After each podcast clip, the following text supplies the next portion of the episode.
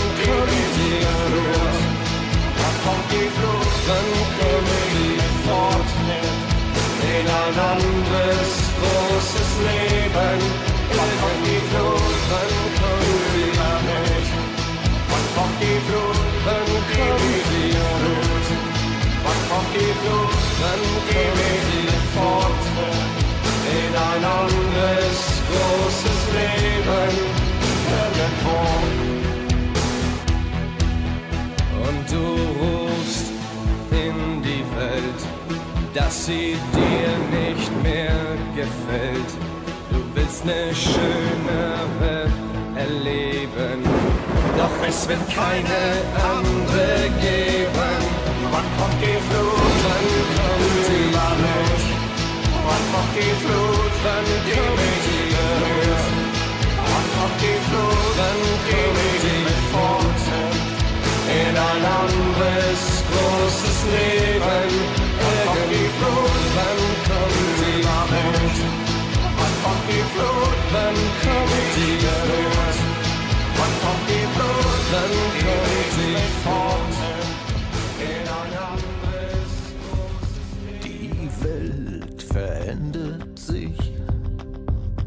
Ich sehe mein Herz alles auseinanderbricht. Die Zeit steht still. So weit entfernt von dir. Es war für immer, doch jetzt fehlst du hier.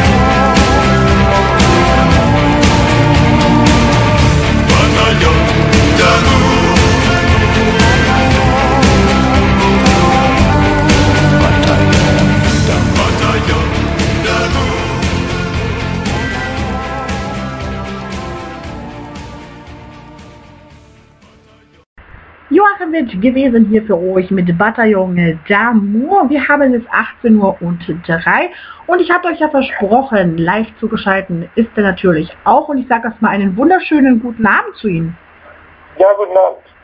Ich bedanke mich erst einmal recht herzlich, dass Sie unserer Einladung zum Music and Talk gefolgt sind und sich die Zeit heute Abend nehmen für das Interview. Ja, sehr gerne. Super, dann wollen wir auch keine Zeit verlieren und starten direkt mit der ersten Frage. In den 70ern entschlossen Sie sich, Ihr Leben ganz der Musik zu widmen. Wie fing das damals alles an bei Ihnen? Oh, in den 70ern, ja, da muss ich ja mal ganz zurückschalten in eine völlig äh, andere Zeit, so für mich auch. Anfang der 70er, Mitte der 70er, ne, Anfang der 70er fing es an ja so mit den ersten Kompositionen und, und, und so die ersten Kompositionen ähm, und dann die Gründung der äh, Band Düsenberg Ja. und dann haben wir ja zusammen auch zusammen komponiert Mhm. und halt was auf die Beine gestellt, äh, Sachen aufgenommen, aber erst nach einiger Zeit. Und es wurde immer professioneller und äh, so hat, äh, haben wir mit Düsenberg äh, ja auch ein paar Alben aufgenommen. Ja. Und äh, ja, und so nahm alles seinen äh, Weg. Also äh, das war für mich eine wichtige Zeit und mit Düsenberg, wir haben ja viel Satzgesang gemacht, äh, Stimmen trainiert sozusagen und, und mehrstimmige Gesangssätze. Und äh, das war äh, das war für mich halt die, in der Lehrzeit so. Ne?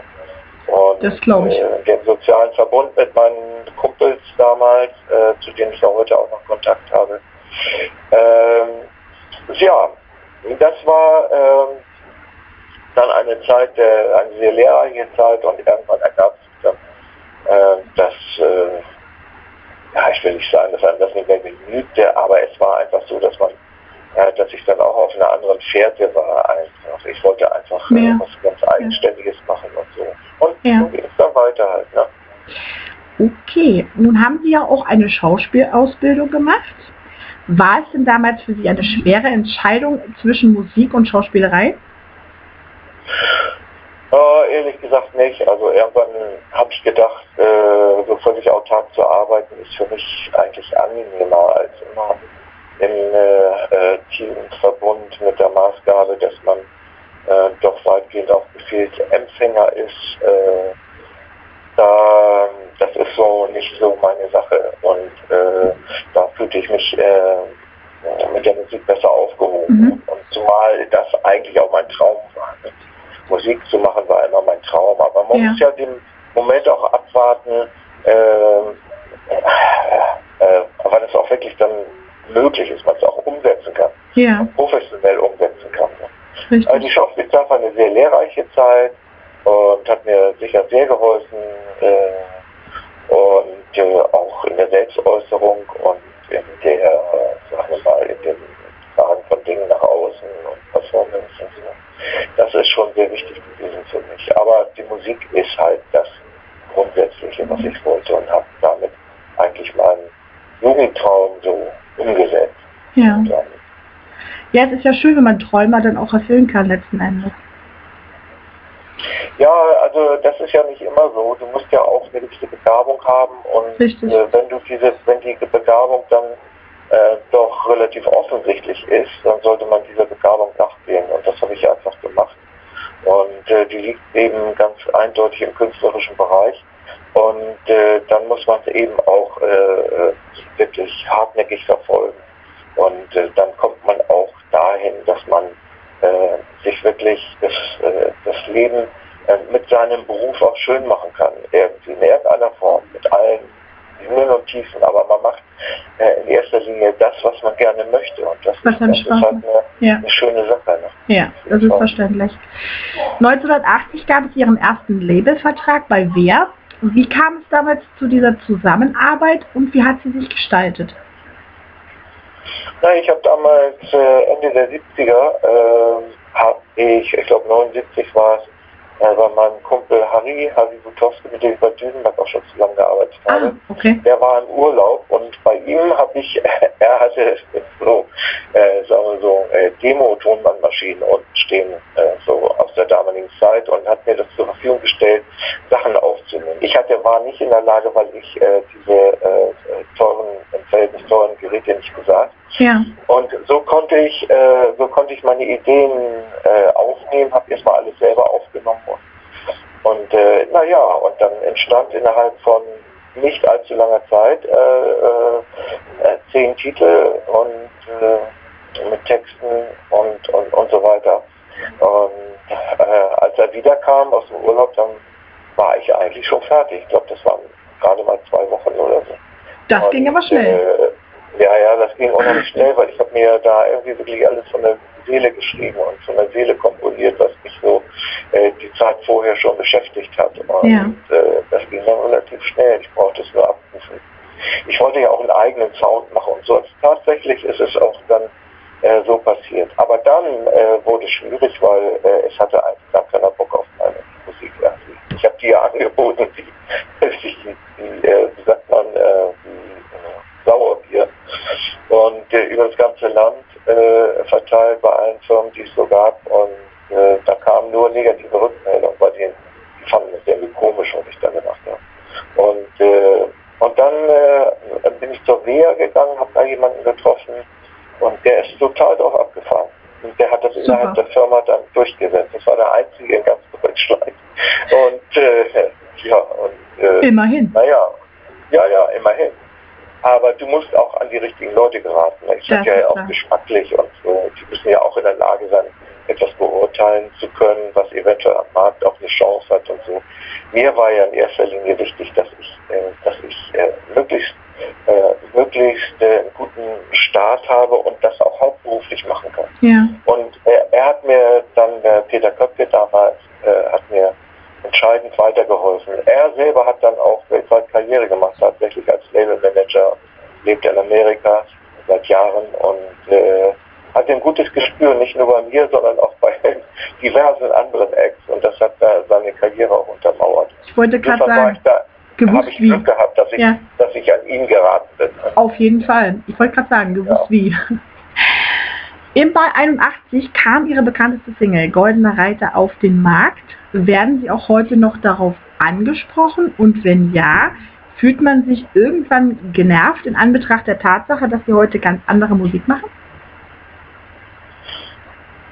Ja, natürlich werde ich oft darauf angesprochen, mhm. gerade in dem Bereich, äh, der nicht die Szene äh, ausmacht, sondern äh, in anderen Bereichen reduziert man mich schon oft auf den Goldenen Reiter, weil viele Wirklich? in der Zeit ja auch stecken geblieben sind. Das okay. hat nichts mit mir zu tun, sondern viele sind in der Zeit ja stecken geblieben. Ja, leider. Haben äh, aus ihrer Jugendzeit heraus, nachher sind sie 30, 40 geworden oder 50 und haben sich äh, nie weiter darum gekümmert, weil das war ein Bestandteil ihrer Jugend und dann haben sie sich nicht weiter darum gekümmert. Deswegen, es sei denn, es waren so Hardcore-Fans und so, die wissen natürlich Bescheid. Aber so ganz normale Leute, die du so auf der, der so einfach so äh, mal triffst und so, die sich äh, um nicht so viel im musikalischen Bereich kümmern, die reduzieren sich natürlich auf den Golden Rad, weil sie es damals in erster Linie mit, mitbekommen haben. Das ja. ist ganz klar. Aber es stört mich nicht, okay. weil ich bin äh, sehr glücklich, dass ich, dass ich so, so eine Nummer äh, in der Lage war zu schreiben und, und es ist ja mittlerweile in Evergreen und das ist äh, eine sehr schöne Sache, weil es eben auch so einen langen Bestand hat, ne? Über die Jahre hinaus. Das ist natürlich eine schöne Sache. Insofern bin ich nie äh, komisch oder so, wenn ich darauf angesprochen werde. Ja. Im Gegenteil, das freut mich. Das ist schön, weil ich sag mal so, gerade dieser Song, der geht irgendwie auch durch die ganzen Generationen. Selbst meine Tochter kennt den schon und die ist neun. Und die mag den auch gern. Ja, okay. Mit dem Goldenen Reiter ging es ja dann auch in die deutschen Charts und Platz 2 wurde erreicht. Über 250.000 Mal verkaufte sich die Single und das Album Silberblick sogar über 300.000 Mal. Was war das damals für ein Gefühl für Sie, plötzlich in den Charts zu sein?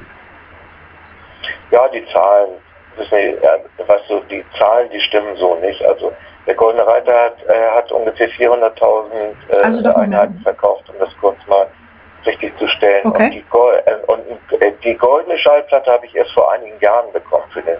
Ja. Waren, äh, war immer so bei 200.000. Auf der damaligen Zeit musste ich wieder 250.000 LPs verkaufen, verkaufen ja. um, um die goldene Schallplatte zu sehen. Das hat sich ja nachher immer weiter reduziert. Mhm. Aber Also, aber ich habe tatsächlich eine, irgendwann eine deutsche, äh, ja, eine goldene Schallplatte bekommen und ja, die hängt bei mir da irgendwie auch im Studio, weil ich, weil ich das schön finde, weil ich die Gestaltung einfach auch schön finde. Äh, hat ein schönes Klar. Cover gehabt, fand ich damals. Und naja, also so, äh, ja, das ist die Geschichte des Goldenen Reiters. Haben Sie denn damals. Damit gerechnet, dass der Goldene Reiter sich so erfolgreich verkauft? Nein, ich meine, die Geschichte erzähle ich nicht das erste Mal, aber es ist tatsächlich äh, äh, so, dass Anfang der 70er Jahre habe ich ja äh, viele Sachen auch äh, für mich schon mal so komponiert, Mhm. unter anderem dann auch äh, mit, für Düsenberg und hatte diesen goldenen Reiter und dann dachte ich, ähm, der passt in dieses Gefüge, in diese, in diese Schablone von Düsenberg passt da eigentlich nicht so gut rein. Und ich, ich lasse das mal und hebe ihn mir für später mal auf, weil ich dachte, wenn, es, es, also es, er roch für mich richtig nach einem Hit. Ja. von damals. Und ich wollte es einfach äh, wahrscheinlich äh, aus, äh, ich weiß nicht, äh, wie man es bezeichnen möchte, aus gesundem Egoismus heraus, jedenfalls, dann sel selber machen. Das war vielleicht einfach so eine intuitive äh, Art äh, äh, eine Beurteilung, eine intuitive Beurteilung. Ja. Und das klingt irgendwie ein bisschen komisch, das der Gruppe vorzuenthalten, aber ich dachte, nee, äh, im Zuge äh, dessen und äh, dann quatschen natürlich auch andere mit rein und Ja. so, das wollte ich alles nicht. Ich wollte Sven dann richtig, Dann richtig. autark und Ja. selber bestimmen, wie ich was instrumentiere, wie ich was genau haben will und so weiter. Deshalb habe ich es mit der Band dann nicht gemacht im nächsten Moment. Alles richtig gemacht, würde ich sagen. Ja, in dem Fall ja.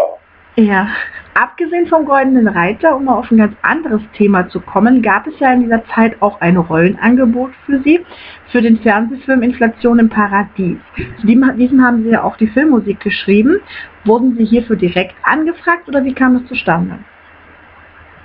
Ja, das ist aber auch ähm, eine äh, geringfügige Fehlinformation.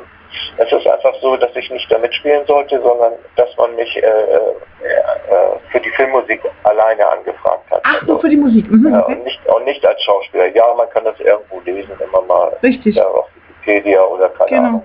Äh, das stimmt aber nicht. Das stimmt aber auf Wikipedia stimmen einige Sachen nicht, davon mal ganz abgesehen. Mhm. Aber äh, ich äh, sollte die Musik von den Filmen machen und äh, wurde angefragt. Das waren so Episodenfilme, das waren vier verschiedene Regisseure, die natürlich sehr, sehr äh, so trendy, Anfang der 80er Jahre so sehr trendy auf diesem Wave-Ding waren, aus München. Und so, das war alles sehr schick und sehr modern und, und alles sehr trendy. Und da haben sie mich eigentlich so angefragt, weil das der Zeitgeist ja auch irgendwie war. Und Ja. die waren Jungs. Äh, nette Jungs und äh, äh, dann habe ich das gemacht. Ne? Obwohl ich, äh, wenn man dann mal so ein bisschen äh, in die Tiefe ging oder so, da hat mir einer von den Regisseuren hat mir dann mal gesagt, wie sag mal, wieso hast du denn Atomkraft, nein, danke, hinten bei dir als Aufkleber auf dem Auto. Ja, das hat er Ja. gar nicht begriffen, obwohl das war eigentlich eher der Zeitgeist, als äh, äh, sich um äh, so schicke Sachen zu kümmern. Und äh, das fand ich ein unangenehm damals, aber grundsätzlich waren die Jungs und Mädels, da war auch eine Frau dabei äh, als Regisseur und das war, war schon sehr nett und eine nette Gemeinschaft und so. Wir haben eine ganz gute Zeit gehabt da. Und äh, naja, der, der Film ist zuzurechnen zu einer gewissen Jugendkultur aus der damaligen Zeit. Ist ja auch verdammt lang her. Zurück zur Musik. Ja, man Das- vermutet es. Zurück zur Musik. Das Nachfolgealbum Edelweiss war ja ebenfalls ein Erfolg und kurz nach dessen Veröffentlichung starteten sie ihre erste große Tournee. Wie haben Sie diese Zeit der ersten Tournee erlebt? Die erste Tournee habe ich äh, äh, war, war sehr äh, gemischt. Also es gab Gegenden, wo es sehr gut lief und Mhm. dann andere Gegenden, äh, wo wir auch Konzerte, ein, zwei Konzerte absagen mussten.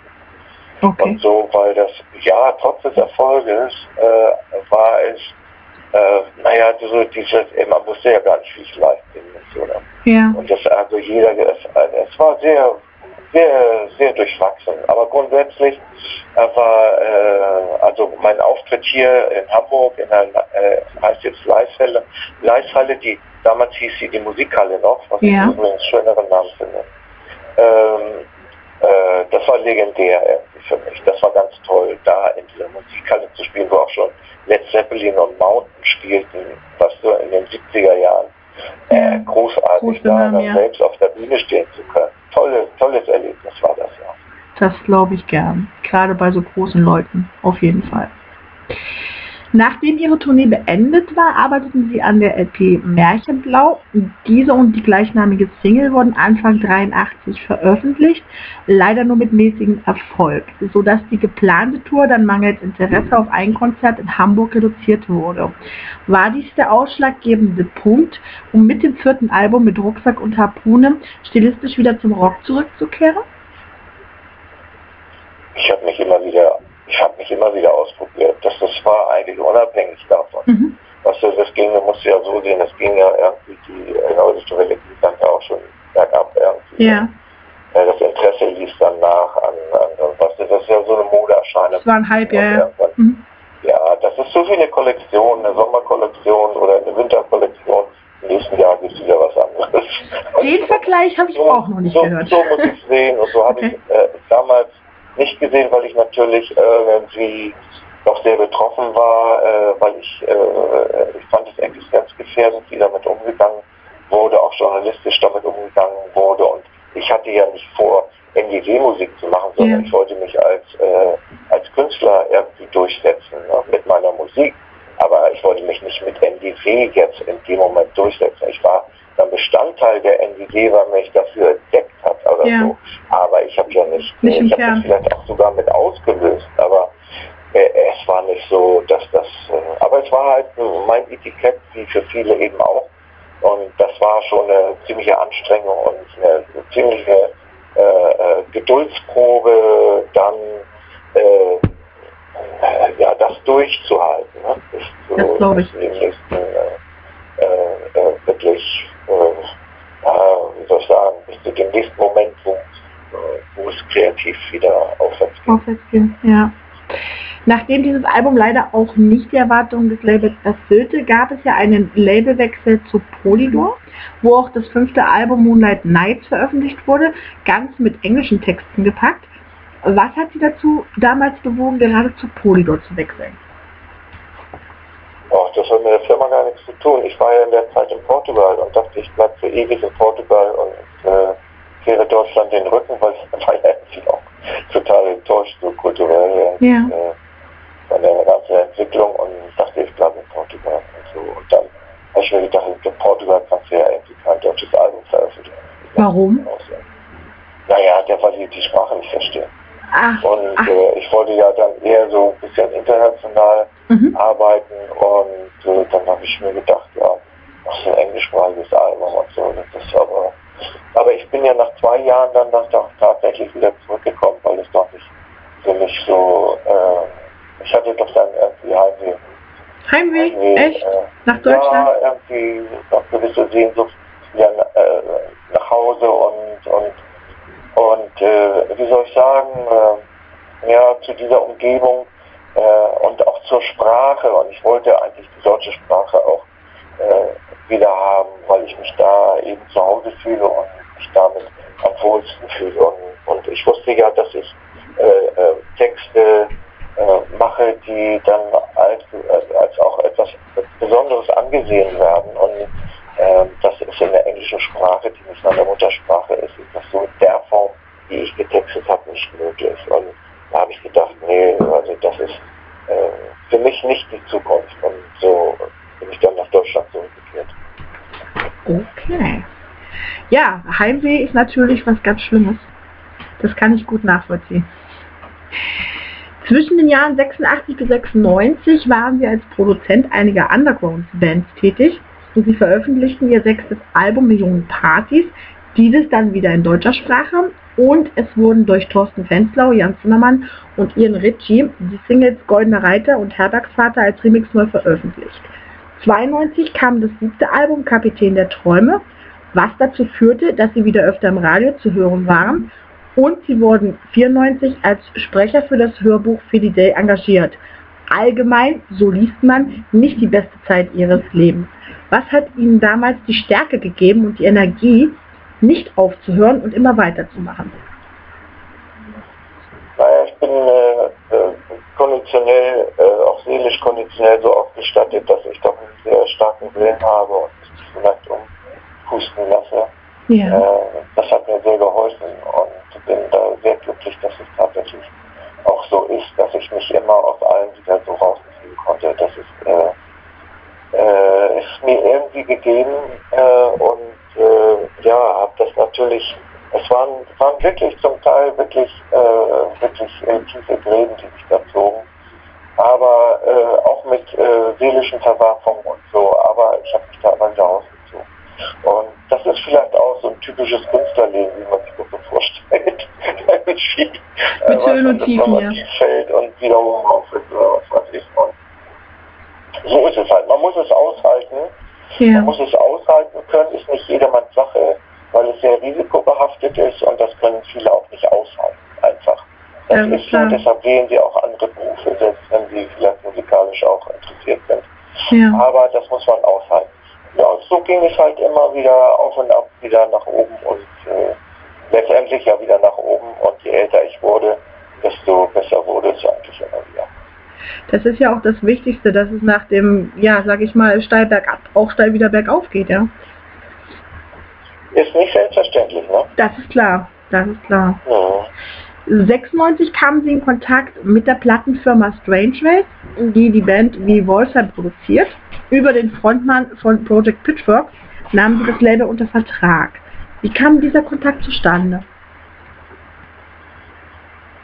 Zypern, ich hatte irgendwie vier Titel mal vorbereitet, ja, einen ganz neuen Sound und so. Äh, und dann kam über den Verlag, über meinen Verlag, glaube ich, der Kontakt zu Lothar Gärtner, Mhm. damals der Chef von Strange Race war. Ja. Und, äh, dann äh, hat er sich das angehört und äh, war total begeistert und dass er will das unbedingt machen. Und dann haben wir äh, Veröffentlichung besprochen und so weiter. Und bei diesen Gesprächen stellte sich heraus, dass ähm, äh, eben Wolfsheim auch da war, was ich zu Mhm. dem Zeitpunkt noch gar nicht wusste. Aber. Und dann äh, hat er angeregt, mich doch mal mit äh, Peter Heppner zu treffen, äh, ob, wir, ob wir uns das vorstellen können, was zusammen äh, äh, zu veröffentlichen, ein Duett zu machen oder so. Das war seine Idee, das kam nicht von uns. Und äh, dann habe ich mich mit Peter mal getroffen und ich hatte auch schon einen Titel im Gepäck sozusagen, der sich als Duett sehr geeignet anfühlte für mich. Und Peter, ja, dann äh, waren wir uns sympathisch und dann haben, äh, hat Peter sich den Titel angehört und hat dann zugeschlagen. Also, äh, äh, was heißt zugeschlagen? Dann haben wir, haben wir uns geeinigt, dass wir das machen. Und naja, und das andere ist ja halt, halt Geschichte. Das war ein glücklicher Umstand. Ja, das glaube ich, weil die Flut ist ja im Prinzip eingeschlagen wie so eine Bombe. Das war ja auch wieder, sag ich mal, so ein Meilenstein in der Geschichte. Das war ein Meilenstein, ja, absolut. Das war letztendlich auch erfolgreich noch als der Goldene Reiter, aber ähm, es ist zwar äh, irgendwie ja nicht äh, so, zu- ich, ich selber war total davon überzeugt, aber es war nicht so zu erwarten, weil äh, die, die Nummer ja nicht so dem Mainstream so entsprach. Ne? Das macht ja Das muss man ja auch mal sehen. Ne? Und trotzdem hat es so eine übergreifende, eine übergreifende Wirkung gehabt, was äh, höchst ungewöhnlich ist. Ja. Also höchst ungewöhnlich. Der Titel hatte irgendetwas, was auch äh, äh, breit die Menschen in irgendeiner, auf einer, einer Gefühlsebene erreicht hat. Und das äh, war, hat, hat diese äh, übergreifende Wirkung. Das dann natürlich toll, aber relativ einzigartig, finde ich, in der Form, weil es ja eher so dieser, dem dunkleren Genre Ja, zuordnet. genau, genau. Das war eine große Überraschung, aber war, war natürlich, äh, ja, das war toll. Ne? Das ist klar. In der heutigen Zeit von viel Hip-Hop gar nicht mehr vorstellbar. In der heutigen Zeit, wo viel Hip-Hop gehört wird, gar nicht mehr vorstellbar. Wenn man so in die Charts guckt, also mir wird immer ganz schlecht.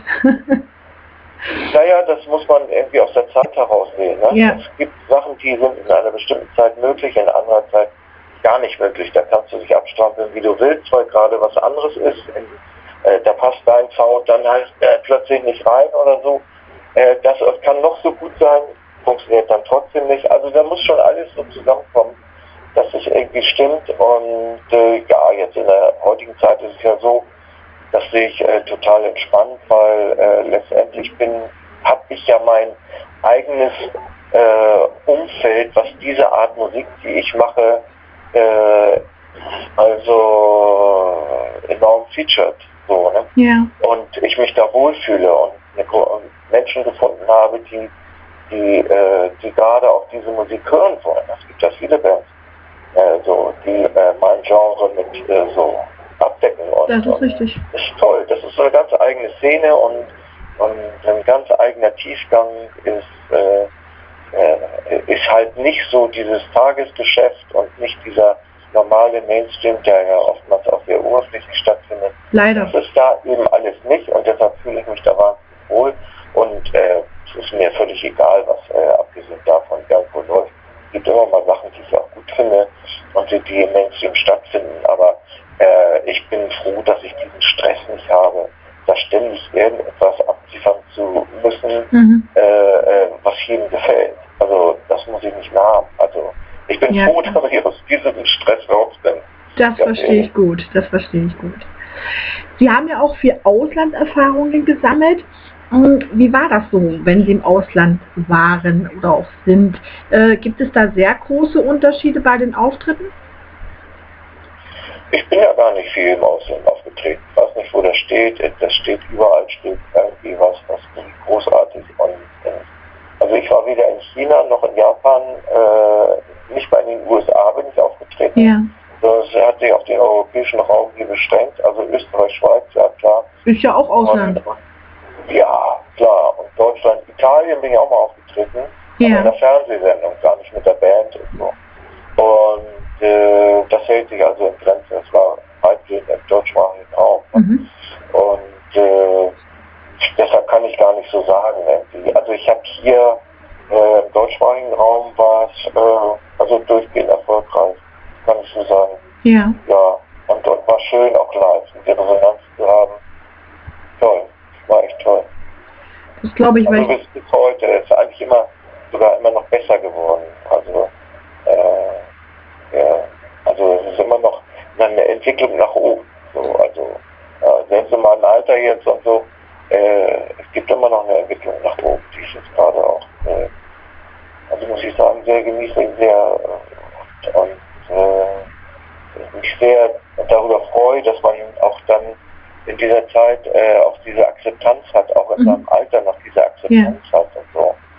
Äh, dass das keine äh, Rolle spielt, dass man sagt, Wie alt dass er über 50 Ja. den, den höre ich mir doch nicht mehr an oder so. Also hier so dieses, was äh, vorzüglich im Mainstream äh, immer stattfindet. Das ist, äh, das finde ich halt ziemlich grausam und, und, und das findet hier nicht statt. Insofern muss ich mir da keine großen Gedanken machen.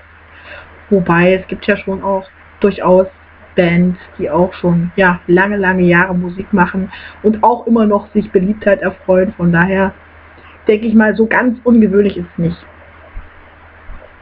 Ja, ja, klar, gibt schon, ja klar. Ne? Ich bin ja nicht der Einzige, aber ich sage nur mal, dass äh, so die, äh, die, die normale Reaktion im formatierten, in der formatierten Radiolandschaft und so, was du, das ist alles, das kannst du komplett knicken. Ja, das stimmt. Äh, was du, ich bin froh, dass ich darauf nicht angewiesen bin. Ja, klar, das ist vollkommen verständlich.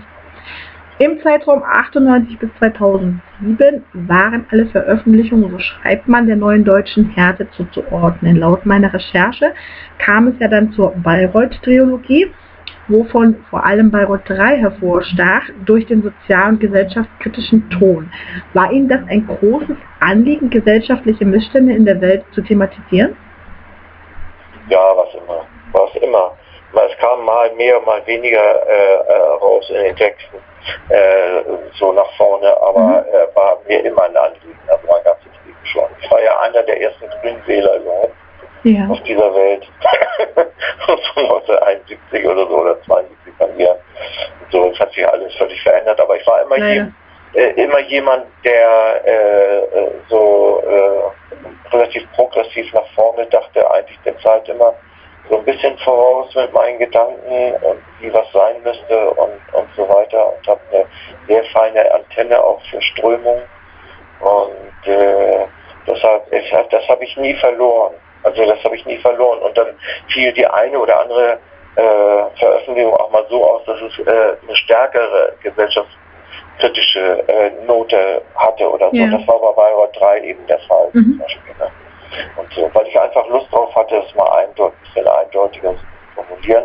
Ja. Und das ist ja bis in die heutige Zeit, weißt du, das ist bis in die heutige Zeit. Ich habe mich ja jetzt auch der Bewegung Aufstehen angeschlossen. Da war ich gleich am Anfang auch mit dabei von Sarah Wagenknecht. Ja. Die Bewegung, äh, weil ich der Meinung bin einfach, dass äh, die Gesellschaft großen äh, Nachholbedarf im sozialen äh, Bereich hat und Das im äh, Miteinander und im fairen Umgang miteinander.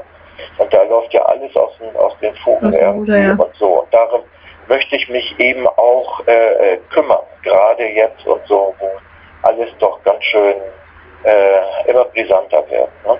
Aber das war in meiner Musik auch immer unterschwellig, äh, unterschwellig vorhanden. Wenn man Titel nimmt, auch selbst so, wem gehört das Sternenlicht und Mhm. so. Da scheint so auch poetisch, scheint dort doch durch äh, äh, äh, so eine gesellschaftliche Reflexion noch. Ja, ja. Okay. Am 14. September 2012 veröffentlichten sie die Single Gloria, laut ihrer Aussage der dritte Meilenstein nach dem Goldenen Reiter und der Flut. Warum genau diese Single? Äh, warum? Mhm. Diese Single? Warum diese Single, Oder genau. Warum genau diese Single? Äh, nee, das ergab sich so aus dem Zusammenhang. Also äh, Dom war ja ein Album, was ich mit verschiedenen äh, sehr begabten Menschen zusammen gemacht Mhm. habe und äh, da stach die, äh, die, diese Nummer Gloria unheimlich heraus und so. Und da ergab, es, das ergab sich ja, das hat ja so richtig so ein Beben in der, in der Medienlandschaft verursacht im, im, im Voraus, äh, bevor es eine Veröffentlichung gab, weil äh, es wollte einfach jeder veröffentlichen. Das war völlig Okay. irre. Also dieses Gefühl kannte ich vorher gar nicht in der Form. Alle reißen sich drum. Und ja, alle wissen sich um diese Nummer und so. Das war ein richtiges äh, Wetteifern. Und äh, na, irgendjemand hat dann den Zuschlag gekriegt. Man kann auch sagen, wer, es war die Sony letztendlich. Ja. Und äh, mh, ja, und dann kam die Veröffentlichung und ja, wie soll man sagen, und dann äh, war, wurde es also sehr, äh, wurde die Single aufgrund des, äh, aufgrund des äh, Videos dann sehr äh, stark diskutiert und, und so weiter. Inwieweit ich mir dann beigestellt habe, weiß ich nicht, kann durchaus sein. Aber die Erwartungen wurden, äh, äh, die Erwartungen wurden aus Sicht der Schallplattenfirma nicht erfüllt. Nicht erfüllt. Also die haben sich mehr vorgestellt darunter. Okay. Und ist aber auch völlig scheißegal letztendlich. Äh, äh, es ging halt weiter und, und ich habe halt so weitergemacht, wie ich äh, dachte. Ja, klar. Aber es ist doch auch mal schön, wenn sich alle drum reißen. Ja, schön, ne? Auf jeden Fall. Das ist auch mal ein schönes Gefühl, ja. Genau. Jeder will. Ja. ja. Sehr interessant die Tatsache, dass nach dem Album Neumond sowohl beim Album Ich, Ton und auch Gut bezahlt, sie auf Crowdfunding setzten. Warum gerade diese Art der Finanzierung? Na, ich habe mich selbstständig gemacht. Ich Mhm. habe mich ja von, äh, äh, von den Major Companies sozusagen losgesagt Ja. und ich wollte pro, pro, äh, probieren, äh, äh, was ich selber auf die Beine stellen kann. Ich wollte alles selber kontrollieren. Ich wollte mich nicht mehr äh, so fremdbestimmen lassen und habe das einfach mal ausprobiert. Und da war Crowdfunding natürlich äh, eine gute Möglichkeit, die Produktion zu finanzieren Ja. weil die Produktion musste ja auch finanziert werden und so weiter. Klar. Und äh, ja, das war eine gute Möglichkeit und ich hatte ja bis zu dem Zeitpunkt doch auch schon eine ganze Reihe von Fans, die äh, dann zu mir gestanden haben und die, die mich dann auch äh, unterstützt haben. Und äh, ja, und das habe ich ja bis, äh, bis heute. Ich habe ja drei, ich glaube dreimal habe ich Crowdfunding bisher gemacht. Und es ist jedes Mal erfolgreich gewesen. Also ich wüsste auch nicht, warum ich es lassen äh, sollte. Und äh, so kann ich ganz, äh, ganz äh, autonom äh, äh, arbeiten und bestimmen, was ich zu welchem Zeitpunkt mache, welche Werbemaßnahmen ich mache, äh, Ja. zu welchem Zeitpunkt und, und so weiter. Man ist freier einfach. Ja. Ja, ich, das ist eine, das ist eine eine Freiheit, die man hat. Äh, selbst wenn man nicht so die Mittel hat, äh, als man bei Major äh, unterzeichnet hat, aber man hat in seinem Rahmen doch, doch äh, gute Möglichkeiten, sich einfach, und wenn es nur ums Wohlfühlen geht, ne? Ja. und leben kann ich davon auch, also dann ist es eine, äh, eine gute Sache. Alles gut, ja. Klar. Mhm. Am 25. November 2016 gab es eine sehr interessante Konstellation. Bei der Mono Inc. Single Children of the Dark wirkten sie zusammen mit Thilo Wolf und Chris Harms als Gastsänger mit. Wie kam es zu dieser Ja. Konstellation? Naja, das ist ja ganz, das ist eigentlich äh, ganz einfach gesagt. Also ich wurde angesprochen Angesprochen, einfach. mhm. Martin war ja der Initiator, Martin Engler Martin Engler. von Mhm. Mono Inc. Und äh, hat äh, die Kollegen angesprochen und so. Wir kannten uns ja ohnehin alle. Ja. Und äh, insofern war das eine äh, schnell, schnell abgesprochen und schnell funktionierende Sache. Da gab es keinen Stress und äh, die, das ging gut zusammen. Nummer stimmte ja auch, fand jeder gut. Ist eine tolle ja, Nummer. Zack, Ja. mal, zack, zack. Und mal, es muss auch mal was zack, zack gehen, nicht alles so endlos lange dauern. Und, äh, und das ist ja, ja, die kam ja sehr gut, sehr gut an bei, ja. bei den Fans so, ne? Oder bei der, in der Szene auch sehr gut an. Die Nummer finde auch ich absolut klasse, gefällt mir sehr gut. Na, das freut mich ja. aber nicht nur die. Weil jetzt kommen wir nämlich mal zu meiner absoluten Lieblingsnummer. Und zwar kommen wir zum letzten Jahr und somit zu einer Coverversion, die mir persönlich sehr am Herzen liegt. Denn nachdem ich auch Major Voice interviewen durfte, lief die Coverversion von Genie, die anlässlich des 20. Todestages von Falco produziert wurde, bei mir jeden Tag. Warum gerade die Zusammenarbeit hierfür mit Major Voice und erneut mit Martin Engler? Also Martin hat mich auch in diesem Fall angesprochen, ob Ah, ich mir das vorstellen kann, in der, Ja. in der Kombination mit Major Voice äh, zusammen äh, zu arbeiten und das zu interpretieren. Und äh, ich muss ganz ehrlich sagen, ich habe doch äh, da ein bisschen länger überlegt, äh, weil äh, Falco äh, eine Größe ist, Eine die, krasse Nummer. äh, das ist schon äh, ein gefährliches Terrain. Ja. Als man sich dann bewegt, da kann schon viel schiefgehen irgendwie. Äh, das kann auch nach hinten losgehen. Insofern, aber ich habe es mir genau überlegt und habe hab mir gedacht, guck mal, ich habe Falco damals, wir waren ja, kommen ja aus derselben Zeit. Ich habe ihn auch mal kennengelernt damals Ja. und äh, wir waren uns sehr sympathisch. Ähm, Falco selber äh, gefiel meine Musik extrem gut, das wusste ich, äh, ist auch in seiner äh, Biografie vermerkt.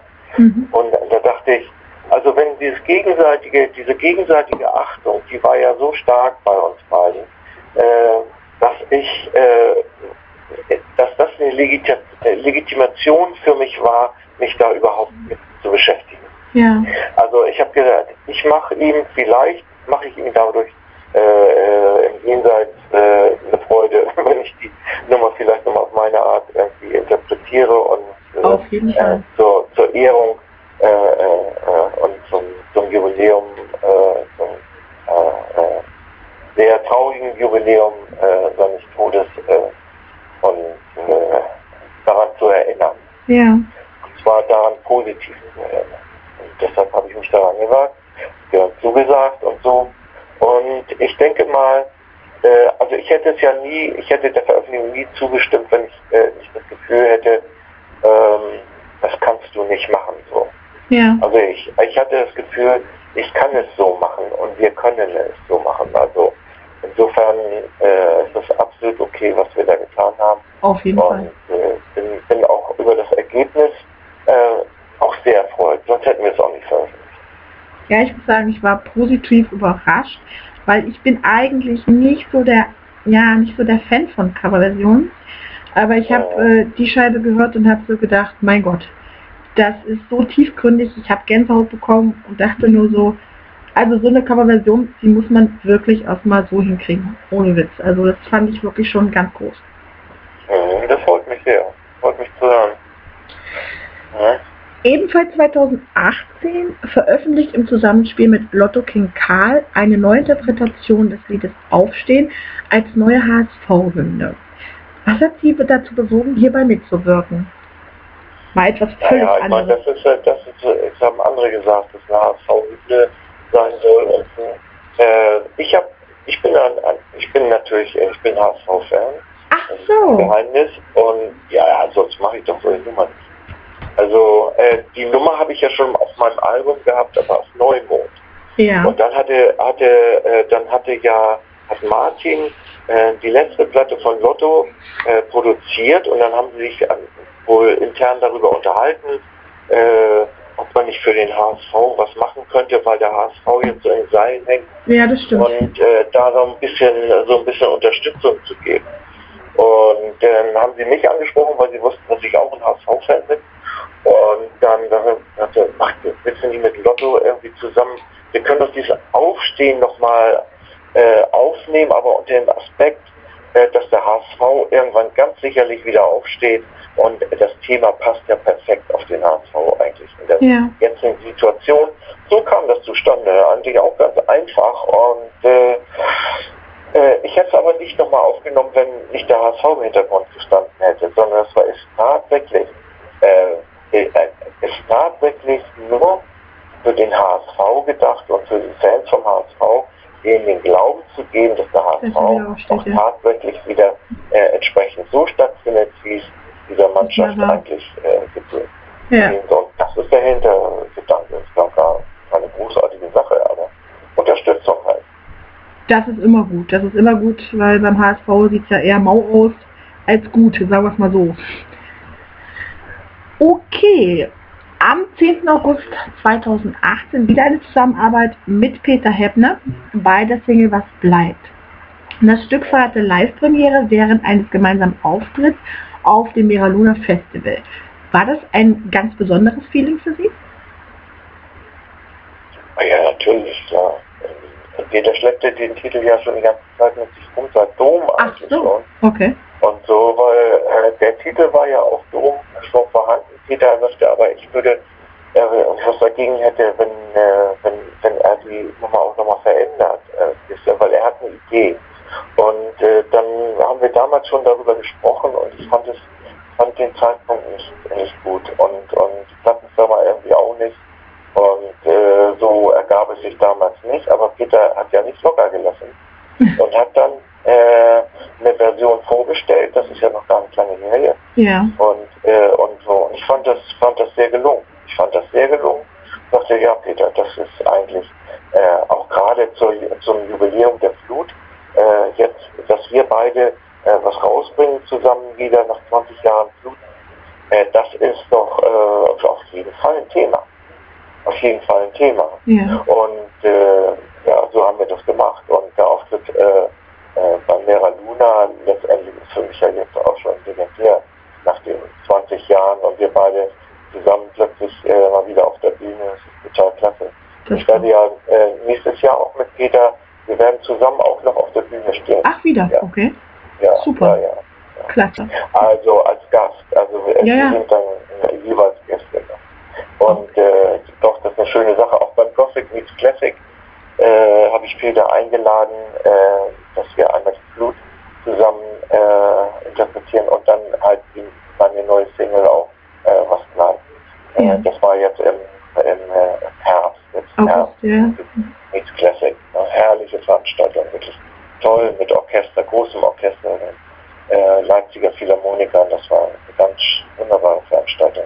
Mit Sicherheit Ja. auch mal eine ganz andere Atmosphäre, nehme ich an. Ja, ja, total. Das war sehr eigen, äh, sehr eigen. Das war Richtig schön. Ja. Ja, Gerade so vertreibt man sich die Zeit. Ne? Ja, na klar. Am 22.02. dieses Jahres steht ja jetzt die Veröffentlichung Ihres neues, neuen Albums Refugium an. Auf was genau dürfen sich die Fans denn freuen? Äh, äh, was, was, was erscheint? Refugium meinst du? Genau, Oder wie? Refugium. Ja, Refugium ist ja genau, es ist ja, aufge ist ja praktisch die aufgezeichnete Veranstaltung äh, von Gothic Meets Classic, von Mhm. meinem Auftritt. Genau, ja. Ja, es kommt jetzt praktisch als Album nochmal raus. Es, und äh, ja, das ist die klassische Variante, äh, so wie sie, wie sie auch bei Gothic Meets Classic stattfand. Mhm. Das ist natürlich eine äh, super Idee, kam natürlich auch wieder nicht von mir, von, von einer Plattenfirma und äh, die sagte, die wollten mir zum 70. Geburtstag, äh, dachten, sie dachten einfach zum 70. Geburtstag, äh, dieses Konzert nochmal äh, ganz konzentriert äh, äh, gut abmischen und, und, und äh, zu meinem 70. Geburtstag wäre es doch ein tolles Geschenk und äh, äh, das zu veröffentlichen und so.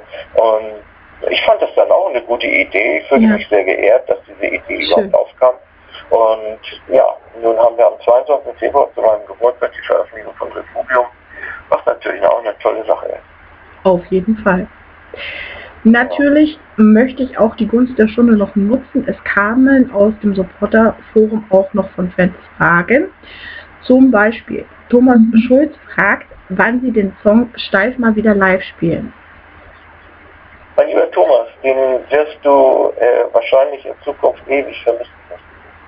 Weil ich ihn mittlerweile Tja. so peinlich finde, dass ich mir nicht vorstellen kann, dass ich den live spiele. Okay. Sabine Weinhold fragt, ob sie dieses Jahr wieder am Darkstrom Festival in Chemnitz teilnehmen werden. Das weiß ich nicht. Mir liegt noch keine äh, Dark Storm, meinst du? Darkstrom, Äh, Strom, Sturm, ja. Dark Storm, ja, das ist ja immer jedes Jahr im, im Dezember zu Weihnachten. Ja, Mir liegt noch keine Einladung vor. okay. Sagen, sagen wir es mal so. Sonst bin ich dabei. Sonst wäre ich dabei. Okay. Katja Tammert hat auch noch Fragen vom Supporter-Treffen, wie zum Beispiel, ob sie sich generell vorstellen könnten, ein Konzert im Erzgebirge zu geben, da es ja wegen Rübezahl perfekt passen würde. Naja, im Erzgebirge, ich war ja gerade Bad Elster. Wo ist das eigentlich genau? Keine Ahnung. also in der Da Nähe. ich Und ich habe da die Anfrage bekommen schon, ob ich da nicht mehr auf der mal auf der Freilichtbühne direkt im Wald spiele. Die haben Ja. eine Freilichtbühne direkt im Wald. Und äh, da würde ich ganz gerne mal ein Rübezahl-Konzert machen. Da, da hat- hatten die angeregt und so. Insofern werde ich da bei dir, Katja, in der Nähe äh, wahrscheinlich nächstes Jahr irgendwann wahrscheinlich aufschlagen mit Rübezahl. Ja. Sein. Es gab noch weitere Fragen, die irgendwie vom Support-Treffen noch übergeblieben sind. Zum Beispiel, ob sie oft Anfragen bekommen, irgendwo einen Gastauftritt zu haben. einen Gastauftritt Ja. zu machen? Nee, im Moment nicht. Äh, Im Moment eigentlich nicht. Ja, ich habe immer mal so, äh, die mich erreichen und so, aber das sind dann manchmal auch Sachen, die einfach nicht passen. Ne? Mhm. Und insofern transportiert sich das nicht weiter und äh, also im Moment liegt, äh, liegt sowas äh, Relevantes im Moment nicht vor. Okay, ich hoffe, die Frage ist damit beantwortet. Weiterhin wurde gefragt, wie Sie darüber denken, wenn Fans nette private Nachrichten schreiben, wie sehr Sie das motiviert. mich motiviert, äh, mich mo- motiviert es immer, also enorm. Es, es trägt zu einem sehr positiven Lebensgefühl auch bei, wenn man mich unterstützt und so weiter. Äh, man, also äh, seitdem es die Supporters auch gibt in dieser konzentrierten Form, was ja eine sehr äh, wirklich zusammengeschweißte Gesellschaft äh, geworden ist äh, und eine Gruppe von Menschen, die äh, wo auch Freundschaften ja schon auch entstanden sind Ja. und so. Das ist das äh, strahlt auf mich unheimlich positiv aus und hat entsprechende Wirkung auch auf mich. Also das möchte ich nicht missen. Also das ähm, hält den äh, Kopf so in mancher Situation, wo man denkt, naja, das ist jetzt auch nicht so toll oder so, äh, dann hat man mit dieser Unterstützung auch den Kopf mal wieder äh, sehr schnell oben. Das wird ganz toll. Ich bedanke mich sehr herzlich dafür, dass es in dieser, auf diese Art und Weise äh, wie auch mit mir umgegangen wird. Das finde ich äh, menschlich äh, 1A. Super. Weiter wird gefragt, ob Sie schon einmal so sehr belästigt oder beleidigt worden sind, dass eine Anzeige folgte. Ja, ich habe das einmal gehabt. Einmal Wirklich? ich online gehabt. Also Facebook, den habe ich aber auch irgendwie. Da konnte ich nicht anders als äh, tatsächlich äh, darauf reagieren, weil ich so einen unglaublichen Hals hatte. Ja. Äh, und da habe ich auch gesagt, also äh, ein Wort noch das äh, Ding landet dann woanders. Ja. äh, was mir vielleicht auch nicht so lieb wäre, also hör auf den Scheiß. Und äh, naja, da hat sich dann noch äh, verabschiedet und verloren im, Sande Na, Gott sei verlaufen. Dank. Gott sei Dank. Aber sonst habe ich das, sonst habe ich es eigentlich nicht. Äh, abgesehen von diesem Shitstorm damals Gloria, Das war auch, äh, das war aber richtig äh, hammermäßig. irgendwie. Das, So das krass. war schon außergewöhnlich Okay. äh, äh, eingreifend und, und aber auch auf der anderen Seite extrem peinlich. Äh, und äh, also dafür, dazu möchte ich auch nicht mehr viel sagen. Also das hat sich ja alles letztendlich Erledigt. und Ja. auch argumentativ äh, in eine richtige Richtung entwickelt. Mhm. Und insofern, ähm, ich bin ganz froh mit der, mit der gegenseitigen Kommunikation. Äh, für mich ist es nur so, also ich hab- bekomme ja unheimlich viele Kommentare Ja. und da ist es so, ich kann wirklich darauf nicht immer reagieren. Was heißt nicht immer? Ich kann, ich habe mich entschlossen, das habe ich den, den äh, Supporter auch schon erklärt, ich kann nicht auf jede auf jede äh, Sache dann äh, antworten, Antworten. weil wenn ich auf eine Sache mal antworte, dann äh, Kommen alle. möchten auch die anderen, dass ich darauf antworte. Dann würde ich, äh, weil es wirklich so viel ist auch, äh, dann bin ich den halben Tag nur damit beschäftigt. Ja. Äh, ist vielleicht ein bisschen übertrieben, aber das, das kann ich einfach energetisch nicht leisten und insofern möchte ich da auch niemanden verärgern oder irgendwie. Somit lasse ich es erstmal grundsätzlich, es sei denn, es ergibt sich eine Situation, äh, wo man nicht drumherum kommt, wo man einfach auch was dazu sagen muss. Mhm. Und äh, das, äh, das mal grundsätzlich so. Aber das wissen die, äh, äh, äh, das wissen die Supporters auch. Supporter, ja. Weiterhin wurde gefragt, wie anspruchsvoll die höheren Refrains von beispielsweise Goldrausch für Sie sind. Die was? Moment, noch einmal. Wie anspruchsvoll die höheren Refrains von beispielsweise Goldrausch für Sie sind. Ich kann jetzt den, ich habe den Satz echt nicht verstanden. Wie anspruchsvoll und dann Die höheren Refrains von beispielsweise hören? Die höheren Refrains von beispielsweise Goldrausch für Sie sind. Ich habe den Satz, ich verstehe den Satz nicht. Du musst den richtig, wirklich ganz deutlich sprechen, sonst, über, sonst, sonst äh, verstehe ich den Satz nicht. Okay, also nochmal ganz langsam. Wie anspruchsvoll die höheren Refrains von beispielsweise Goldrausch für Sie sind. Hören Referenz? Genau, Was, was, aber was heißt das? Ich ver verstehe das nicht. also der Refrain vom Lied. Von Goldrausch. Genau, Goldrausch. Habe ich da nie aufgenommen, den Song. wurde hier geschrieben, kann ich nur so weitergeben. Bitte? Es wurde hier geschrieben, kann ich nur so weitergeben. Ach so, ich habe also abgesehen davon, ich habe den Satz immer noch nicht verstanden, aber Goldrausch, Ja, genau. habe ich damit jemals was zu tun gehabt? Äh, ich meine, ich bin schon relativ alt, aber das erinnere ich jetzt. Kam als Frage, kam als Frage, kann ich halt auch nur so weitergeben. Also Entschuldigung, ja. Ist, ist nicht schlimm, Äh, alles gut. Ja, ja, klar. Äh, Goldrausch. Irgendwas Goldrausch. Ja. Ja, nochmal irgendwie konkretisieren, äh, obwohl ich nicht mehr so viel Zeit habe jetzt ehrlich gesagt. Aber äh, wenn da nochmal kommt, kann ja derjenige oder diejenige jetzt nochmal einfach anfangen. Ja, Sie zuhören, okay. wenn Sie jetzt gerade zuhören. Was bislang Ihre beste oder auch schlechteste Location war, wo Sie aufgetreten sind? Oh, das waren so viele, die schlecht waren. So viele, ja? Vor allen Dingen, vor allen Dingen in den 80er Jahren. Also jetzt überhaupt nicht mehr. Jetzt ist es alles irgendwie Alles gut. ist ja totaler Luxus und, Verhältnis und so, aber es gab da Bruchbuden, also ich möchte darüber gar nicht weiter reden. Ja, Äh, sowas von respektlos den Künstlern gegenüber auch und äh, wie die Garderoben aussahen, also in den 80er, auch 90er noch Anfang, das ist sowas von respektlos zum Teil gewesen. So schlimm. Also irgendwie, oh, ja, ja, ja. Äh, das, das hat sich, hat sich, äh, hat sich verändert, das ist jetzt nicht mehr so. Und äh, nee, kann mich da echt nicht beschweren. Das ist wirklich, äh, wirklich dort, dort, wo ich jetzt spiele, ist es immer, äh, Alles okay. immer absolut okay gewesen. Ja. Gut. Zeitweise auch richtig gut. Ja, die andere Frage ist ja schon beantwortet, dass Sie halt nicht die Zeit haben, immer in die Supportergruppe zu schauen. Ist natürlich auch immer, hängt auch immer der Zeit, ist klar. Mhm. Ob Sie schon Anfragen für Werbeverträge bekommen haben? Nee, ich denke, nee, habe ich nicht. Ich denke auch nicht, dass das so schnell passiert irgendwie. Äh, wo soll mein Kopf reingehängt werden? Ne? Also du, ja, du kannst ja, äh, viel, ja, vielleicht endlich äh, äh, für Milchschokolade auf der einen oder in, in Verbindung mit Heidi. Das kann schon sein. Aber äh, darauf sind sie noch nicht gekommen. Äh, aber äh, sonst bietet sich ja auch nichts an. Ach, du musst ja auch eins sehen, also deine, dein Kopf muss ja letztendlich auch im Mainstream so bekannt sein, äh, dass die überhaupt drauf kommen. die drauf das kommen, heißt, ja. wollen ja, Ja. die Zielgruppe, es ist ja immer zielgruppenabhängig. Leider. Insofern äh, ist das für mich äh, gar kein Thema, auch für die Firmen kein Thema. Also so bekannt bin ich ja nicht. Auch mein Äußeres muss ja so extrem bekannt sein. Und das ist es nicht. Und deshalb äh, wird das auch nicht so schnell passieren. Und dann ist immer noch die Frage, wie ich darauf reagiere und auf welches Produkt, Genau. um welches Produkt es geht. Ob sie es überhaupt möchten, ja klar.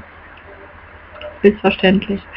Ähm, Tom Hoffmann würden Infos zum neuen Album interessieren, wie das Konzept ist, die Instrumentierung und ob Chris Harms wieder beteiligt ist und wann man grob mit dem Start der Pledge-Kampagne rechnen kann. Musst du nochmal wiederholen.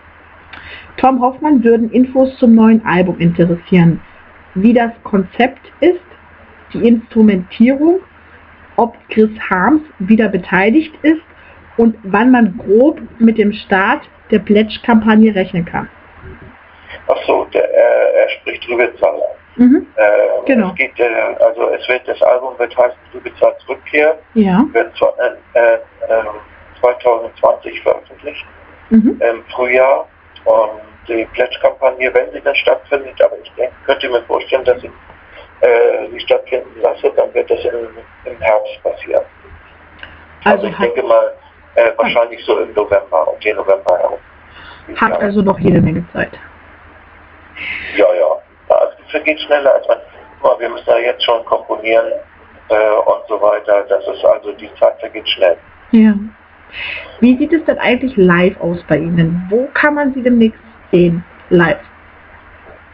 Ich habe ja eine komplette Tour, Refugium vor mir. Mhm. äh, April, April, Mai genau. in den Juni rein. Ja. Äh, Refugium-Tour muss man auf, seiner, auf meiner Seite, irgendwie ist es groß angekündigt und auch bei Eventim, äh, Kartenservice groß angekündigt.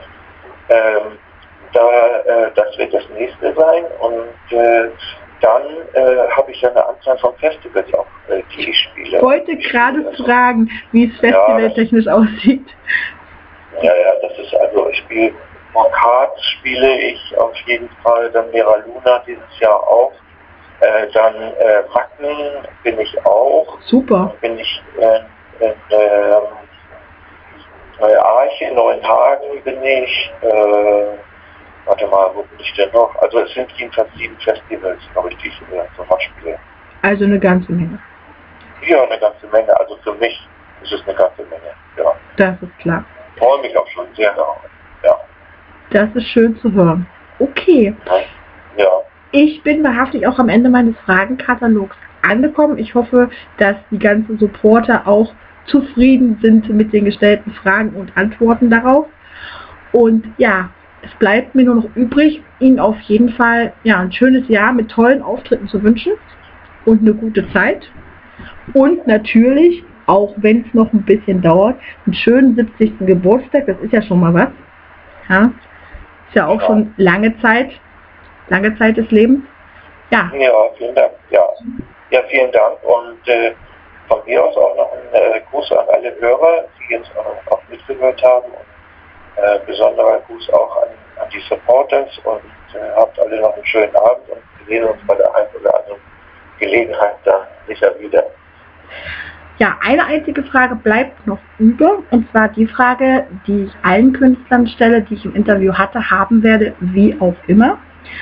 Und zwar ist es Ihnen denn möglich, dass ich als ja sozusagen Erinnerung an dieses Interview eine Autogrammkarte bekommen könnte. Ja, das ist natürlich. Äh, musst du mich irgendwie wieder äh, ansprechen, mein Management am besten. Mhm. Das, das Management und dann äh, wird das passieren. Ja, das ist gar kein Problem. Okay, Ja? dann bedanke ich mich nochmals recht herzlich für die Zeit, die Sie sich heute genommen haben für Music and Talk Danke auch. Und wünsche Ihnen noch einen schönen Abend. Ja, habt alle einen schönen Abend. Wünsche ich dir auch. Bis dann. Danke. Tschüss. Tschüss. Tschüss. Das